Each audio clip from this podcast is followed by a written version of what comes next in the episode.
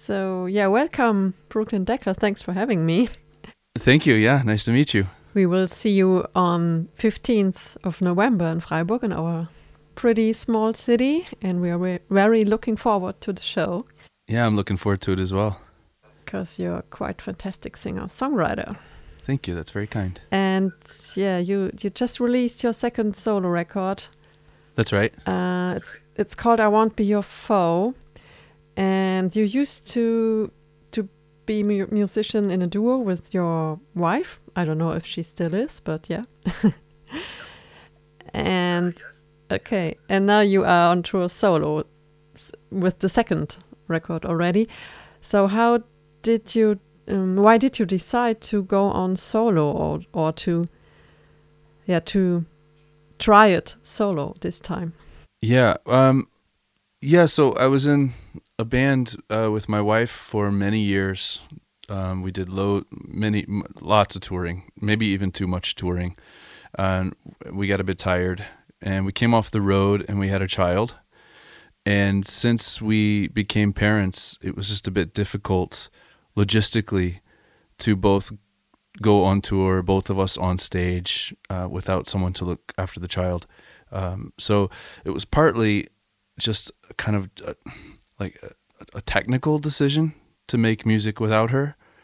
Um, but we, I mean, we actually are working on an album as well together. So that's that project is not over. It's just a little different shape than it was. Um, but I have to be making music all the time, so um, I had to work at a different pace. And I thought, well, I'll try to make some music of my own and see what that's like. So here I am, two albums done. but she didn't make a solo record as well, did she? So she cared for the baby, and you make more music.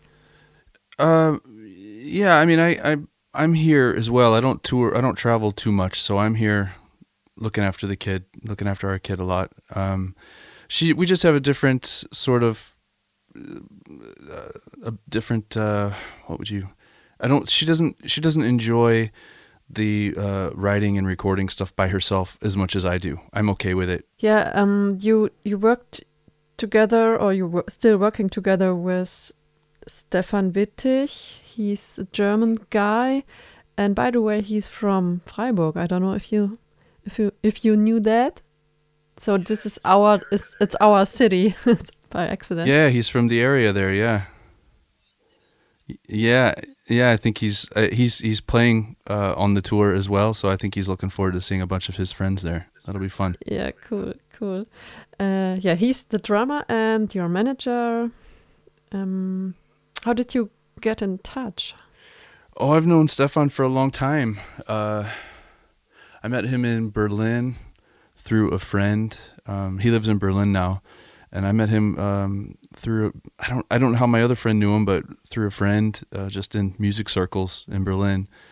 And once when, when when I was on tour with my wife many years ago, I mean maybe like 2008, 2009, something like that. And um, yeah, we just got on really well. Uh, we made music together on the side that nobody has really heard. Uh, and then when I started to do my solo project, I was about halfway through the first album, and uh, he, yeah, I don't really know how it happened. It was just a kind of a natural friendship that just turned into some collaborating. yeah. So friendship was first, and then he he came into your band. Yeah. Oh yeah, oh yeah, yeah, yeah, for sure. Yeah. What is different now uh, in making music or in I don't know sound or lyrics with um, Stefan in opposite to Ruth? Um. Well, it's really nothing. From my perspective, it's not even similar, um, because with with my wife Ruth, the, the project that we had before, we were always singing together. So we were both lead vocalists and we would often sing in unison at the same time, which meant that the melodies had to be more simple and they couldn't be as soulful because it's really hard to get that right with two really tight vocals. Um, and so that's a technical difference.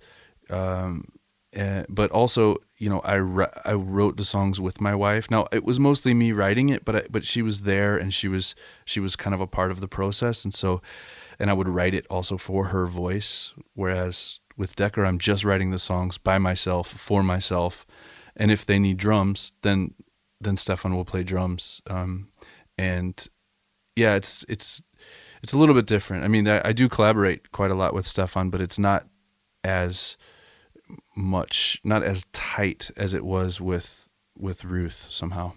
Yeah, I read about the difference between your solo career and the duo that with the duo there was a bit more I don't know more brain or a bit more intellectual at least the lyrics and now you we have more heart or more stomach or how would you say it's it's deeper from the ground now maybe.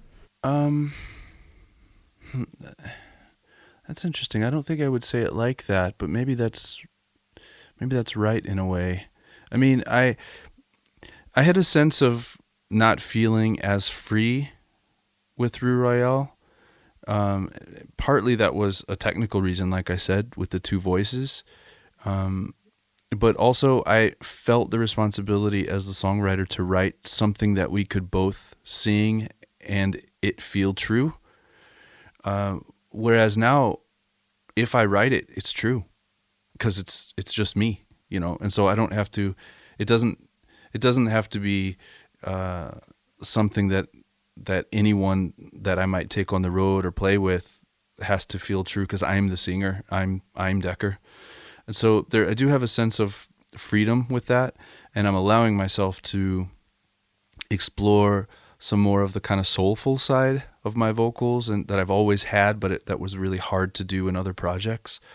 Um, so yeah, it's not that it was more intentional before or more intelligent before. I think I would flip it and say it's just more of a sense of freedom now than before. Yeah, maybe because it's just you now. Yeah, I think so. Yeah, I think it's like that. So I have to apologize for the next question, but why that hat all the time?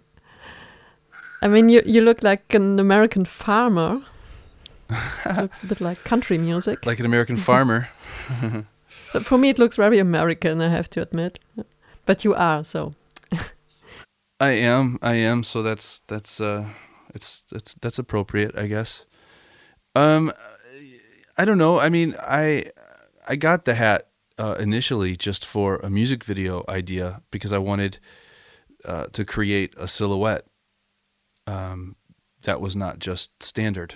Um, so I was looking for a hat that would be a little bit big and that would hide my face because I wanted my face to be hidden in the video um, for for this year Island back in 2019. Um, and I just you know I noticed that like people would be like walking by or driving by, and I was doing these kind of funny, strange dances with this hat on. But because I was sort of obscured, um, I didn't I didn't seem to mind as much, and I felt much freer to just enjoy the movement and just get into it. And so I sort of tried it for a few more videos, and I just decided, do you know what? I'm just gonna stick with this for a while because I I feel so good wearing the hat. It's um it's not like an alter ego, but it does allow me some kind of I don't know, it's like a little it's a little a little place of safety for me to perform um with less fear or something. Mm-hmm. Um, I see. I don't know. I mean, I also think it looks cool. So it's kind of, you know, um, I mean, I do like the hat, you know. So, uh, yeah, it's something like something like that. Do you wear it on stage as well? I do. Yeah. I do. So yeah. we can't see your face on stage. No, you can. I, I think it's important to to to connect with the audience. So I, I, I wear it, but I'm not keeping my head down like I do in the videos. So you can everyone can see my face fine. Um, but but I do wear the hat. Yeah. So would you say that you are a shy guy, in general? I would say that I'm a shy guy, yeah, and I'm pretty pretty introverted.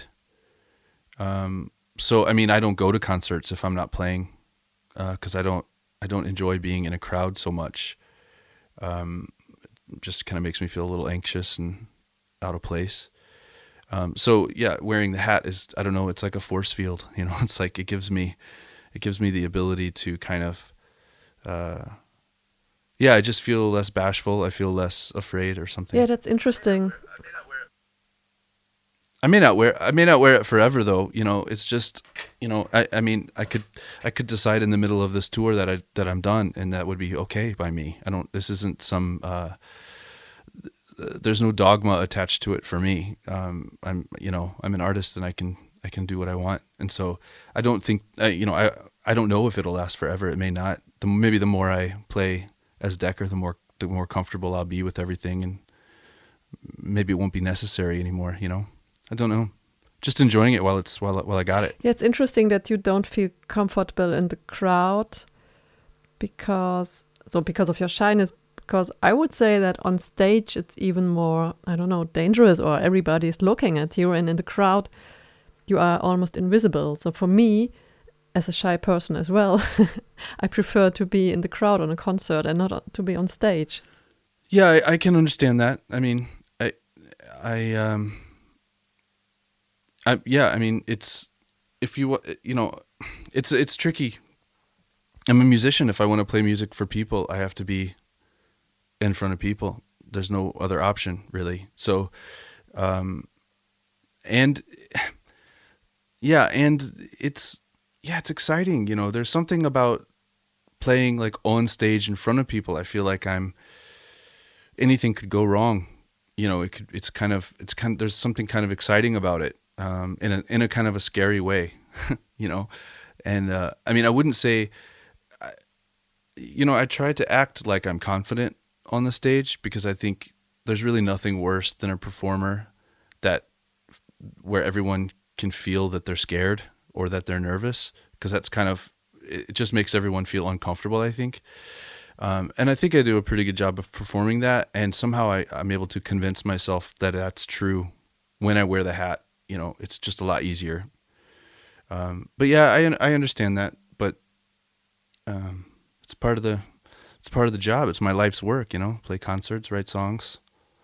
So you got to do the scary stuff sometimes. yeah, but at the same time, you love people, don't you? I love people, uh, just like in general. Yeah, I'm. I'm. So you're not so sociophobic or something like this. So you are really you really like human beings, or are to see them in a very positive way. Like philanthropic. The word is philanthropic, philanthrop. It's a Greek word. Phi philanthropic. I don't know in English. I see. I do. I see humans in a positive way. Um. Yeah. I mean, I don't see us as. I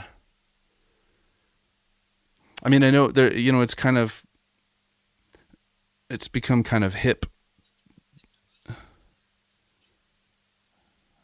Philanthropic. Philanthropic.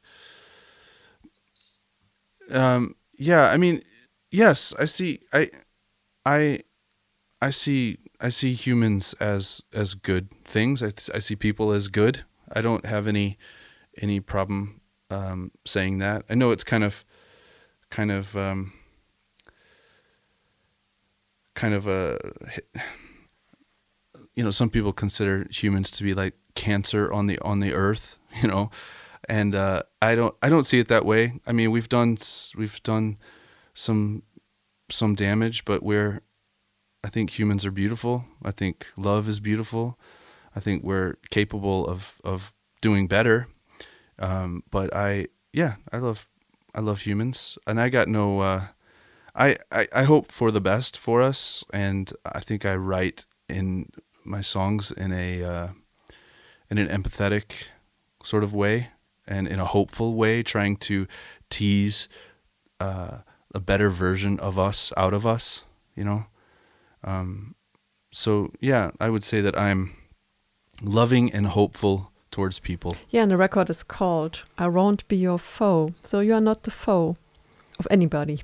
You don't want to be the foe of anybody. No. no.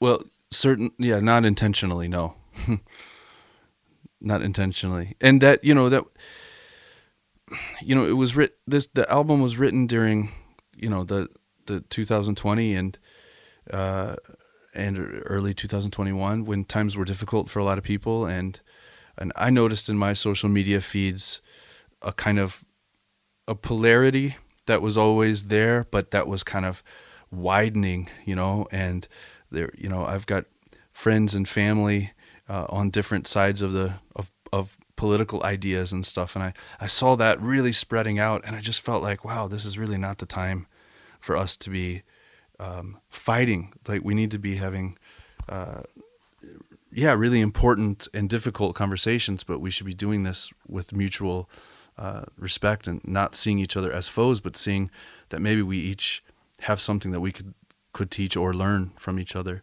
And it was important to me to not uh, dwell on how difficult that time was or to dwell on any particular uh, um, divisive feeling for me. It was like no no no i i won't be your foe. I, let's come on we can let's let's let's do this together. Let's let's let's pull it together you know? That that's kind of the the sentiment i suppose.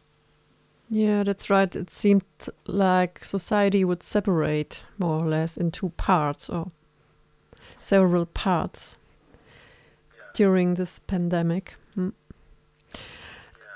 Um, yeah, but of course, it was w- a very hard time for artists, especially. Um, but the record should be something positive, I guess. So it's a rather positive record and not a depressed.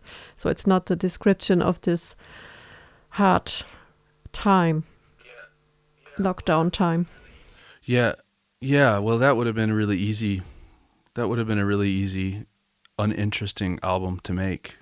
You know, everybody was everybody was already feeling, you know, confused and and difficult. I didn't I didn't want to add any more of that noise. Uh, I thought it was much more interesting to um, try to uh, to tell a, a kind of a more transcendent story with the album, um, if you know what I mean. It's not really a story, you know. Every song is, you know, different, but it's uh, it's, it's it's not a themed album necessarily, but it's uh, it's uh, it's not doom and gloom like it sometimes felt during the making of it, you know. Yeah, the record starts with Small Wins. It's the opener.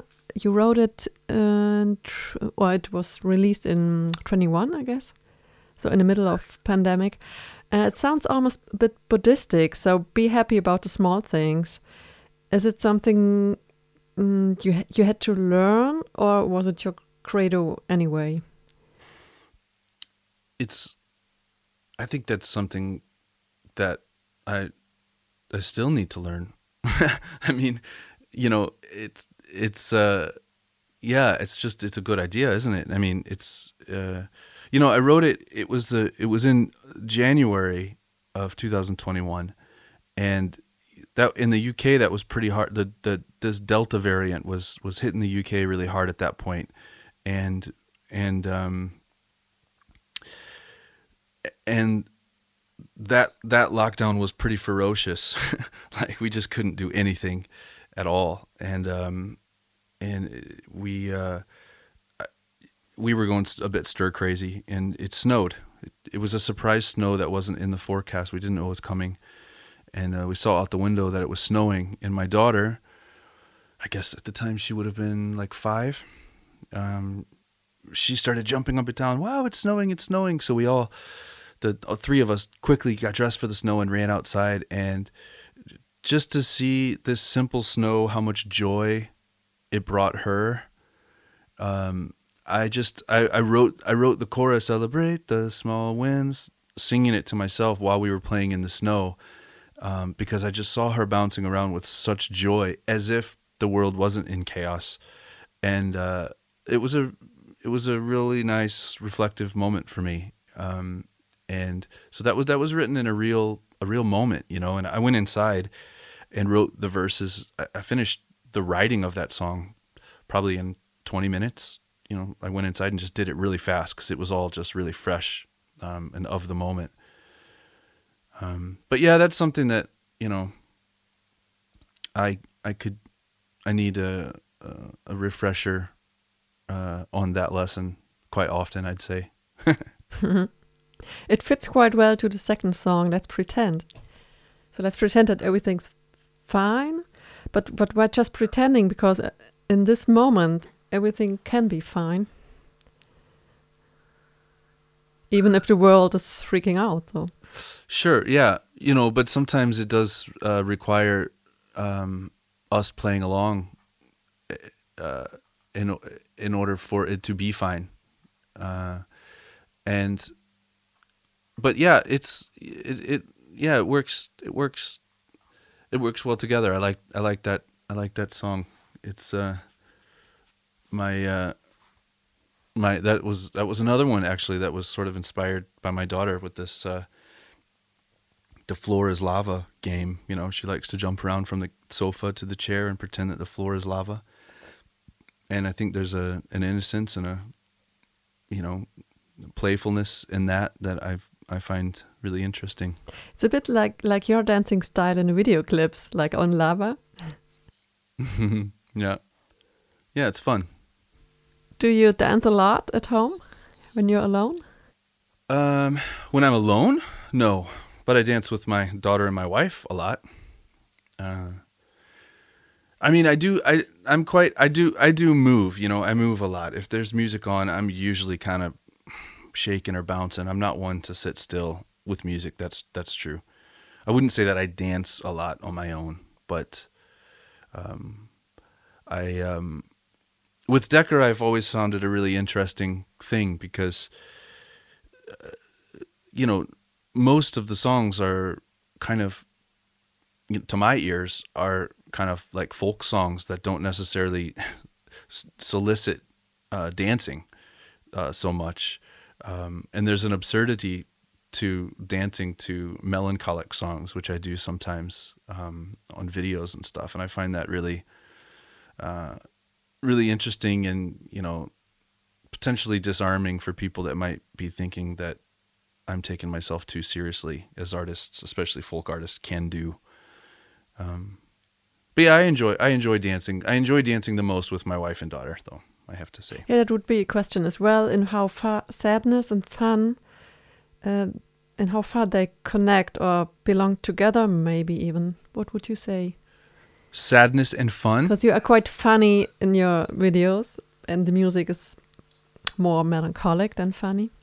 Yeah, um, I, you know, I for me they're they're always uh, they're always right next to each other.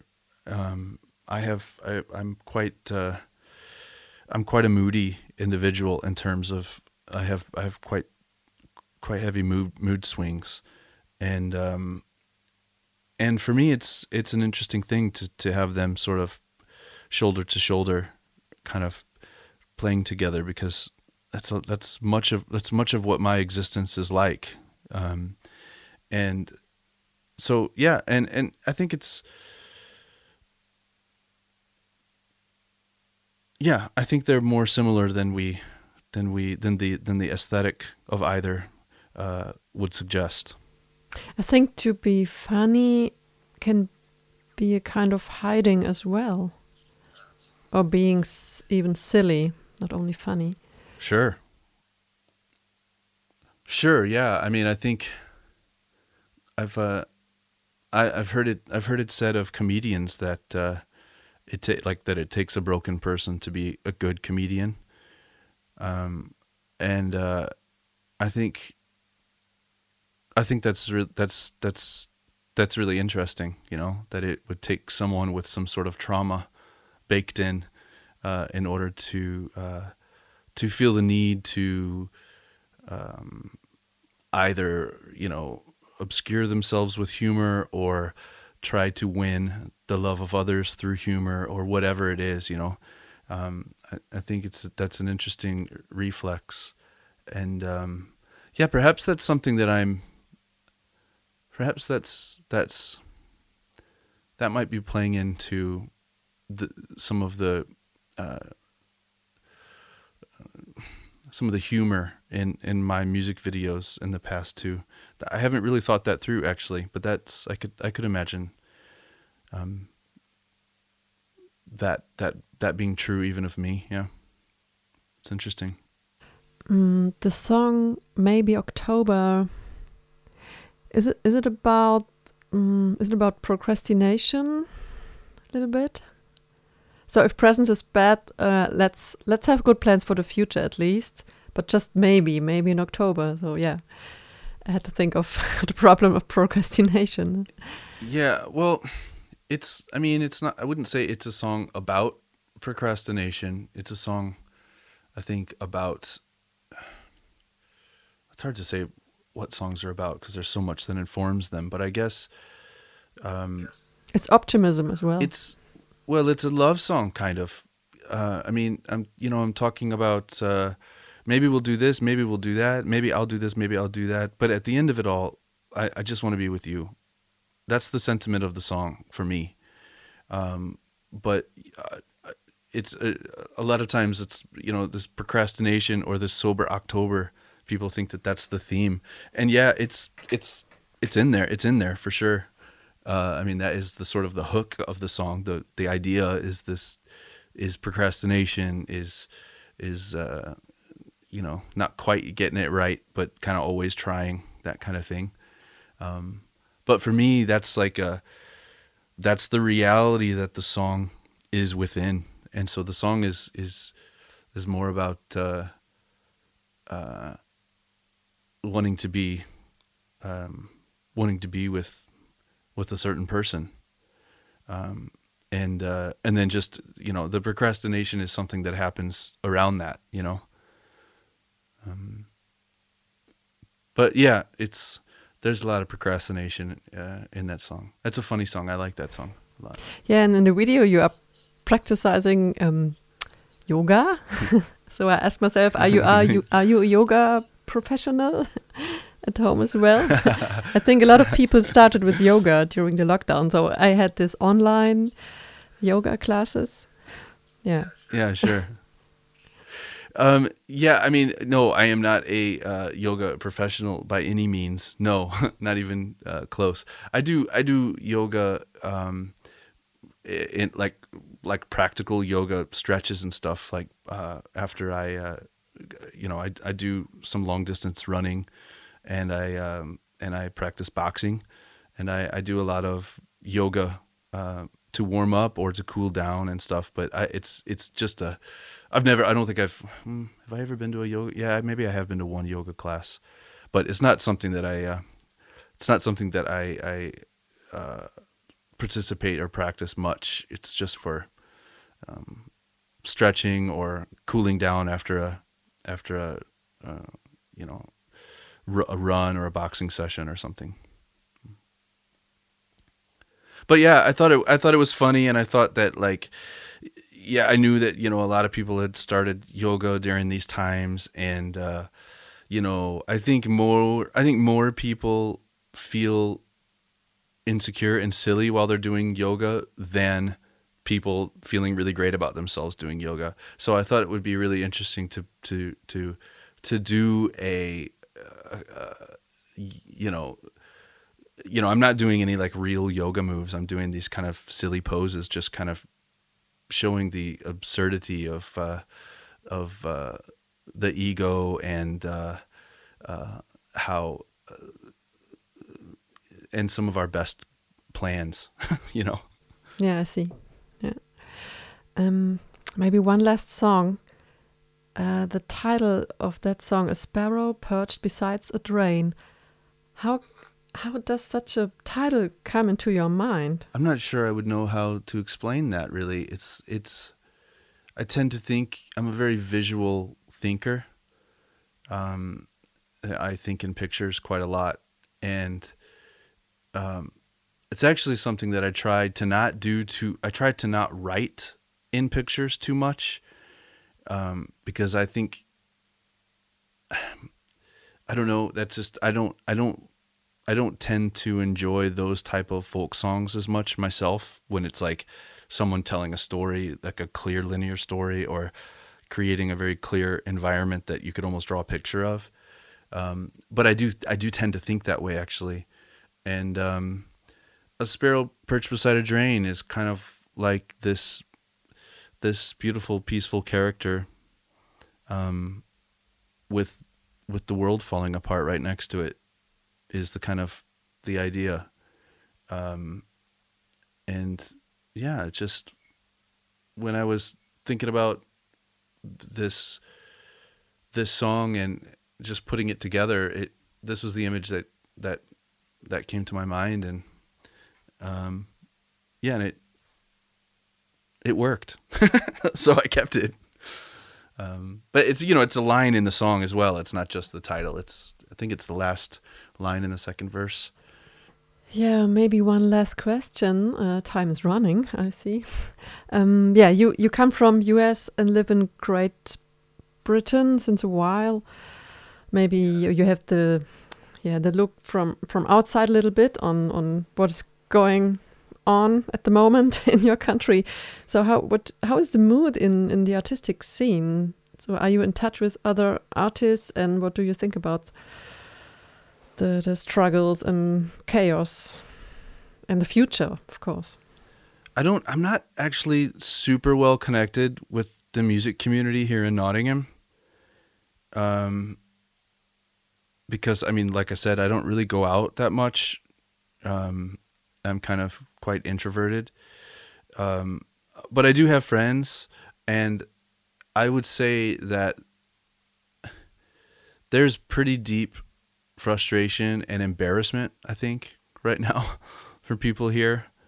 Um you know, it's just so frustrating to see uh, the government behave the way that it has, and uh, and it's just so con- it's just everything is just so confusing. It just feels like there are so many directions in which we could look and struggle to see um, a positive way through it these days.